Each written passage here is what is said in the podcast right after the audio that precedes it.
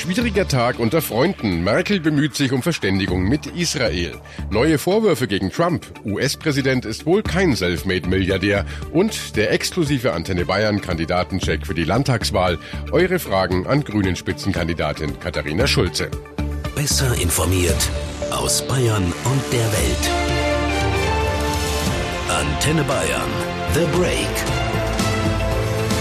Hallo beim Nachrichtenpodcast von Antenne Bayern. The Break ist die Auszeit für mehr Hintergründe, mehr Aussagen und Wahrheiten zu den wichtigsten Themen des Tages. Es ist Donnerstag, der 4. Oktober 2018. Redaktionsschluss für diese Folge war 16 Uhr. Ich bin Antenne Bayern Chefredakteur Ralf Zinno. Das war heute ein schwieriger Tag unter Freunden für Bundeskanzlerin Angela Merkel. Mit Ministern aus ihrem Kabinett ist sie nach Jerusalem gereist zu den siebten deutsch-israelischen Regierungskonsultationen. Im vergangenen Jahr war dieses Regierungstreffen ausgefallen, weil Merkel verärgert war über die israelische Siedlungspolitik in den Palästinensergebieten. Diesmal, so scheint es, soll von dem Treffen ein Signal des guten Willens ausgehen. Israels Ministerpräsident Netanyahu sprach von einer neuen Phase in den Beziehungen beider Länder und sagte wörtlich, zusammen können wir es besser. Deutschland und Israel wollen nämlich ihre Zusammenarbeit in Wirtschaft, Wissenschaft und Hightech ausbauen. Vor allem bei der Cybersicherheit könnte Deutschland noch einiges von Israel lernen, meint auch die Kanzlerin. Was immer bleiben wird, ist die besondere Beziehung beider Länder durch den Massenmord der Nazis an den Juden. Das heutige Besuchsprogramm der Kanzlerin begann daher auch in der Holocaust-Gedenkstätte Yad Vashem. Dort legte Merkel einen Kranz nieder und erinnerte an die dunkle deutsche Vergangenheit. Daraus erwächst die immerwährende Verantwortung Deutschlands, an dieses Verbrechen zu erinnern und Antisemitismus, Fremdenfeindlichkeit, Hass und Gewalt entgegenzutreten. Nächste Station ihres heutigen Besuchs dann die Universität Haifa, denn dort ist Merkel mit der Ehrendoktorwürde ausgezeichnet worden. Dieses Vertrauen, was wir hier erfahren und was ich hier erfahre, gleicht ja einem Wunder.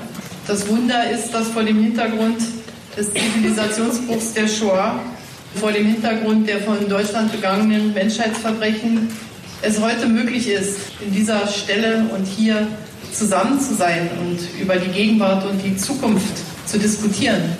Aber bei all diesen Diskussionen heute werden trotzdem auch unterschiedliche Haltungen zu politischen Themen klar, beispielsweise die jeweilige Haltung zum Atomabkommen mit dem Iran. Ministerpräsident Netanyahu sieht sein Land durch den Erzfeind Iran bedroht und hält es mit US-Präsident Trump, der das Abkommen mit Teheran aufgekündigt hat.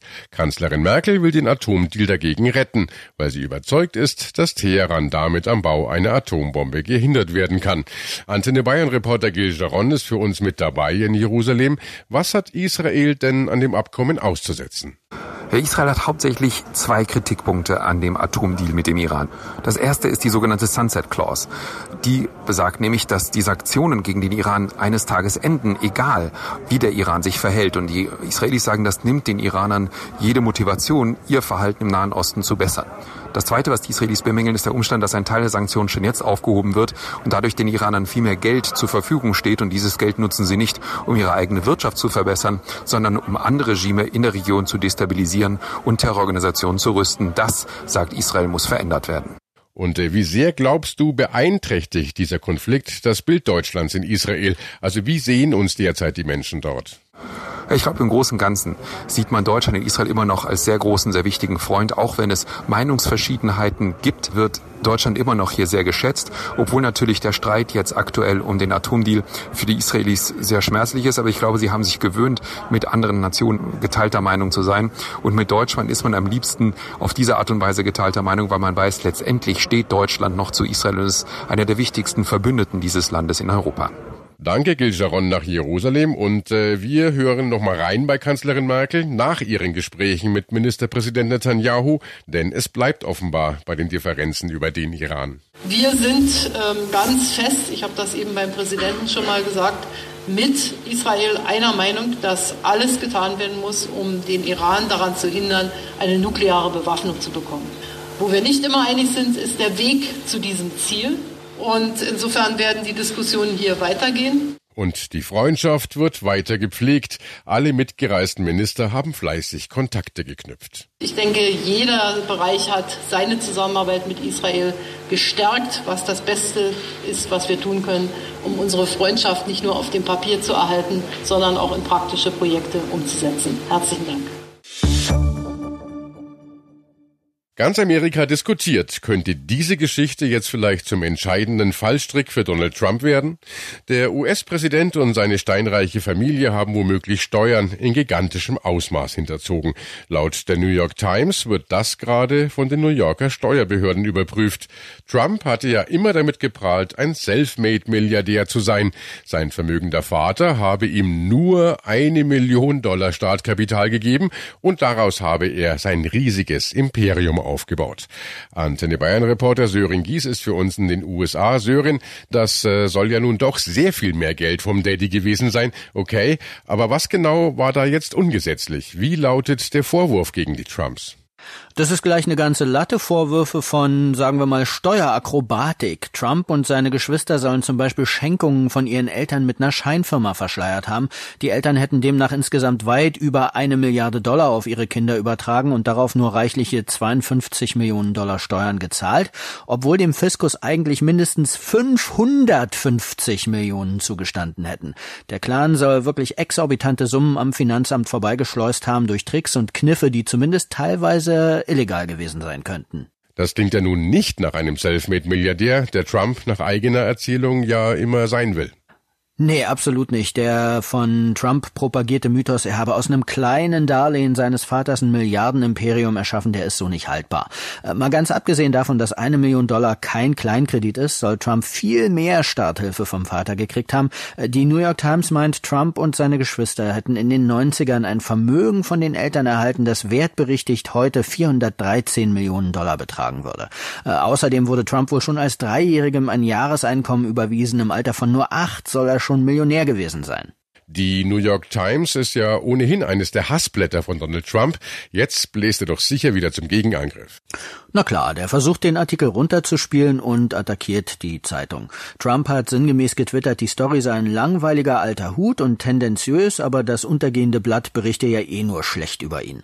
Ob die Story jetzt tendenziös ist und die Times untergeht, sei mal dahingestellt. Und es stimmt zwar, dass die Vorwürfe nicht so ganz neu sind, aber sie sind wahrscheinlich noch nie so gründlich zusammengetragen und recherchiert recherchiert worden. Äh, die Steuerbehörde hat sich ja wohl kaum grundlos veranlasst gesehen, nach Erscheinen dieses Artikels Ermittlungen aufzunehmen. Danke, Sören Gies in den USA. Am Sonntag, den 14. Oktober, wählt Bayern einen neuen Landtag. Und jede Stimme zählt. Was bewegt uns Bayern am meisten und welche Partei findet auf drängende Fragen die richtigen Antworten? Wir erklären das jeden Tag in unserem Antenne Bayern Kandidatencheck. Unser Bayern-Reporter für Landespolitik Hans Oberberger im Gespräch mit den Spitzenkandidaten der Parteien. Er stellt den Kandidaten auch eure Fragen, die ihr uns auf antenne.de oder bei Facebook übermitteln könnt. Diesmal ist die Spitzenkandidatin der Grünen, Katharina Rainer Schulze in die Antenne Bayern Studios gekommen. Frank Schilder hat eine Frage geschickt. Er würde gerne wissen, wie soll der Arbeitsmarkt gestärkt werden in Bayern? Mhm. Also ich meine, wir, wir haben ja das große Glück, dass wir eine sehr niedrige Arbeitslosenquote in Bayern haben, also eigentlich fast Vollbeschäftigung. Ähm, wir haben aber natürlich äh, Problemfelder ähm, in, auch auf dem Arbeitsmarkt, und zwar, dass wir einen massiven Fachkräftemangel haben. Gerade Handwerker leiden darunter, dass sie ihre ganzen Ausbildungsstellen nicht besetzt bekommen. Der Bäckermeister hat Sorge, dass er irgendwann seine Bäckerei zumachen muss, weil er keinen Nachfolger, keine Nachfolgerin findet. Und da sind wir Grüne ganz klar. Da sagen wir, hey, ähm, wir müssen gerade das Handwerk und den Mittelstand auch stärken, weil das ist ja auch sozusagen, wie man immer sagt, der Motor auch von unserer bayerischen Wirtschaft. Und wir müssen an diesen Fachkräftemangel ran. Und darum gibt es zwei Dinge, die wir ganz konkret vorschlagen. Zum einen brauchen wir endlich ein Einwanderungsgesetz auf Bundesebene, damit Menschen auch in unseren Arbeitsmarkt einwandern können. Und zum anderen muss die sogenannte 3 plus 2 Regel konsequent umgesetzt werden. Das ist ja diese Regel, dass wenn ein Geflüchteter einen Ausbildungsvertrag hat, drei Jahre, dass er danach noch zwei Jahre bleiben darf und arbeiten darf. Und das ist ja das, was in Bayern so grotesk läuft, dass wir auf der einen Seite haben ähm, Unternehmer haben, die dringend Unterstützung brauchen und gerne jemand ausbilden würden, auf der anderen Seite Geflüchtete, aber die können wir nicht matchen, weil in der Mitte die Ausländerbehörde steht, die keine Arbeitserlaubnis ausstellt. Harald Esslinger will wissen, wir Deutschen sind gerade mal ein Prozent der Erdbevölkerung. Wir können beim Klima doch gar nichts bewirken, oder? Danke für die Frage. Weil ähm, mir geht's auch manchmal so, dass ich mir manchmal in der Früh denke, so pff, irgendwie, wir haben hier den Trump, der ist aus dem Klimaschutzabkommen ausgestiegen und dann haben wir China, die auf der einen Seite voll viel im Bereich erneuerbare Energien machen, auf der anderen Seite mega viel Kohle in die Luft äh, äh hauen. Ja, was können wir denn in irgendeiner Form tun? Und ähm, Deutschland hat ja zum Beispiel was ganz Erfolgreiches gemacht, nämlich das Erneuerbare Energiengesetz. Damals, als die Grünen an der Bundesregierung waren, war das unsere Idee, haben wir das sozusagen durchgebracht und das ist mittlerweile der Exportschlager. Andere Länder äh, machen uns das nach, weil sie gemerkt haben, hey, sauberer Strom ist möglich. Und das Schöne ist ja auch, man kann was für den Klimaschutz tun. Wir müssen da nicht auf den Trump warten, auf den man, glaube ich, ewig warten kann oder muss oder auf irgendjemand anders, sondern wir können proaktiv selber vorangehen, indem wir selber bis 2030 100 Prozent erneuerbare Energien haben, indem wir in der Landwirtschaft umsteuern, indem wir auf nachhaltige Mobilität setzen. Also es ist alles machbar und da sage ich immer, müssen wir nicht warten, dass irgendjemand anders was für uns tut, packen wir es doch lieber selber. Sie versprechen ja in Ihrem äh, Wahlprogramm hier für die Landtagswahl äh, Umstellung äh, auf 100 Prozent erneuerbare Energien in Bayern bis 2030. Ja. Das ist natürlich ambitioniert, sage ich jetzt mal. Nee, ich finde das nicht ambitioniert. Ich finde dadurch, dass wir diesen massiven Druck haben, dass wir diese Klimakrise haben und ich glaube, den Sommer mit dieser Dürre hat glaube ich, jeder tief in sich drin gespürt, dass diese Klimakrise nicht etwas ist, was irgendwie eine philippinische Insel betrifft und naja, dann steigt halt da der Meeresspiegel, sondern das ist auch bei uns ein Problem, ja. Das heißt, bis 2030 100 Prozent erneuerbare Energien haben wir durchgerechnet und ausgerechnet, das müssen wir erreichen, weil sonst haben wir einfach ein Problem mit der Einhaltung der Klimaziele. Aber, und, wie, wie, kriegen Sie das hin? Ich meine, genau. Sie, Sie, haben immer noch nicht die Grundlastfähigkeit. Das heißt, irgendwann weht kein Wind, irgendwann scheint keine ja. Sonne und äh, da gibt es genau. noch kein probates Mittel, wie man das hinkriegt. In der Regel im Moment gleicht man das auch mit, mit, mit äh, Gaskraftwerken. Gaskraftwerken. Genau, das ist das, genau. was im Moment das Mittel ist. Aber was ist Ihre Alternative? Genau. Also wir haben da ein umfangreiches Konzept. Ich möchte es mal ein paar Beispielen skizzieren. Also erstmal müssen wir natürlich den Ausbau von erneuerbaren Energien vorantreiben. Sprich, wir wollen das Windkraftverhinderungsgesetz der CSU zurückdrehen. Ähm, seit es das ja gibt, die sogenannte 10H-Regel, können äh, ist sozusagen die Windkraftausbau in Bayern gestorben. Das heißt, wir würden wir mehr Windräder bauen. Der zweite Punkt ist, ich meine, da müssen wir uns auch nichts vormachen. Natürlich müssen wir in den Leitungsausbau investieren. Alles andere geht ja nicht, ja. Wenn gerade in Norddeutschland viel erneuerbaren Energienstrom versorgt wird und wir hier in Süddeutschland viel Strom brauchen, brauchst du auch irgendwie Leitungen, die das von A nach B tragen. Und der dritte Punkt ist natürlich, du musst in die Speichertechnologie investieren und zwar massiv in die Forschung, in die Entwicklung, damit du eben auch in Zeiten, wo die Sonne nicht scheint oder Wind nicht weht, ähm, ausreichend äh, Strom äh, hast, den du gespeichert hast und den du dann ins System hineintragen kannst. Und alle Energieexpertinnen und Experten haben das mehrfach ausgerechnet mit ganz vielen Modellen und sagen, das geht. Was fehlt, ist der politische Wille. Was fehlt, ist auch die Richtungsentscheidung, dorthin zu gehen. Und darum sagen wir Grüne ganz klar, uns ist der Schutz des Klimas wichtig. Äh, wir wollen 100 Prozent erneuerbare Energien bis 2030 und wir wissen auch, wie es geht. Mhm. Ähm, das Thema Sicherheit ist natürlich auch ein Thema, das uns immer wieder umtreibt und da kamen auch einige Fragen rein. Mhm. Polizeiaufgabengesetz, äh, das ist jetzt seit ein paar Monaten in Kraft. Sie haben damals schon mhm. heftig dagegen äh, protestiert. Sie haben dagegen geklagt, auf Bundesebene auch geklagt. Stefan Bleim fragt, äh, wir leben im sichersten äh, Bundesland. Mhm. Das ist statistisch ja. so, das ist schön. Äh, warum sollten wir deswegen die Grünen jetzt noch wählen? Was würden Sie ändern? Ähm, ja, das kann ich äh, ganz klar ähm, äh, sagen, weil wir Grüne innere Sicherheit ein bisschen weiterdenken. Die CSU denkt innere Sicherheit hauptsächlich im Bereich Sicherheitsbehörden und Polizei und Verfassungsschutz. Das sehen wir auch als wichtigen Teil an. Darum habe ich ja gesagt, unsere bayerische Polizei muss gut ausgestattet sein. Sie braucht zum Beispiel endlich einen digitalen Streifenwagen. Überstundenberg muss abgebaut werden. Bayerische Grenzpolizei und Kavallerie, bayerische Kavallerie gehören weg. Ich möchte lieber mehr IT-Spezialisten und IT-Spezialisten, äh, Spezialistinnen einstellen. Sie was gegen Pferde? ich habe nichts gegen Pferde, aber ich habe noch nicht mitbekommen, dass äh, Pferde die neuesten Cracker oder Hacker sind, die bei uns bei Cyberkriminalität helfen können. Vielleicht meint ja auch Markus Söder Trojaner und hat es noch nicht ganz zusammenbekommen, I don't know. Aber was ich auf jeden Fall ausdrücken möchte, wir haben ja zum Beispiel eine große Gefahr, ist ja die Cyberkriminalität. Unternehmen werden angegriffen, Bürgerinnen und Bürger, der Staat. Und da äh, muss die bayerische, also da würde ich die bayerische Polizei gerne noch stärker unterstützen, damit äh, da wirklich die besten Hacker im Staatsdienst arbeiten, damit wir in dem Bereich vorankommen. Aber aus grüner Sicht ist das nicht das einzige Thema bei dem Thema innere Sicherheit, sondern wir müssen auch in die Zivilgesellschaft stärken. Wir müssen in Prävention reingehen, in Demokratiebildung. Wir müssen sozusagen die Maßnahmen stärken, damit es erst gar nicht zu Straf- und Gewalttaten kommt.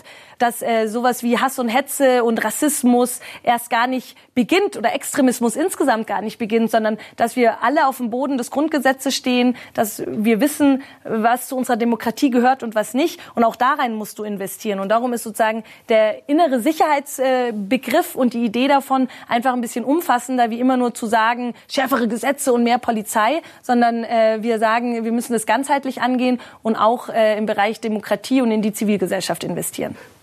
Zum Schluss, wir kommen schon so langsam in die, in die, in die letzte Kurve. Wenn man sich die aktuellen Umfragen anschaut, dann ist die einzig denkbare äh, Zweierkoalition, mhm. die im Moment möglich ist, schwarz-grün. Äh, die CSU hat gesagt, schwierig, schwierig, schwierig, keine Schnittpunkte. Sie sind im Prinzip offener. Ihr äh, baden-württembergischer Ministerpräsident Kretschmann hat sogar äh, aktiv empfohlen, offen für eine Koalition mit der CSU zu sein. Sind Sie das? Also wir Bayerische Grüne sind an dem Thema zum Glück super klar. Mit uns kann man immer über eine gerechte und über eine ökologische Politik reden, nicht aber über eine antieuropäische und autoritäre. Also da haben wir eine ganz klare Haltung. Äh, die haben wir vor dem 14.10., die haben wir auch nach dem 14.10. Und so sind wir auch in diesen Wahlkampf reingegangen. Grün pur, unsere Themen und unsere Inhalte nach vorne. Und natürlich sind wir bereit, auch Verantwortung für das schöne Land zu übernehmen, weil warum ist man sonst parteipolitisch auch aktiv? Warten wir es ab. Katharina Schulze von den Grünen, vielen Dank, dass Sie da waren. Sehr gerne. Den Antenne Bayern Kandidatencheck, den gibt's auch live täglich auf antenne.de. Klickt einfach rein, da findet ihr alle Termine und könnt auch eigene Fragen stellen, die euch unter den Nägeln brennen. Und das war The Break, der Nachrichtenpodcast von Antenne Bayern an diesem 4. Oktober 2018. Ich bin Chefredakteur Ralf Zinno. Antenne Bayern. Besser informiert. Jeden Tag. Zu jeder vollen Stunde auf Antenne Bayern. The Break gibt's auch Montag wieder um 17 Uhr. Jetzt abonnieren.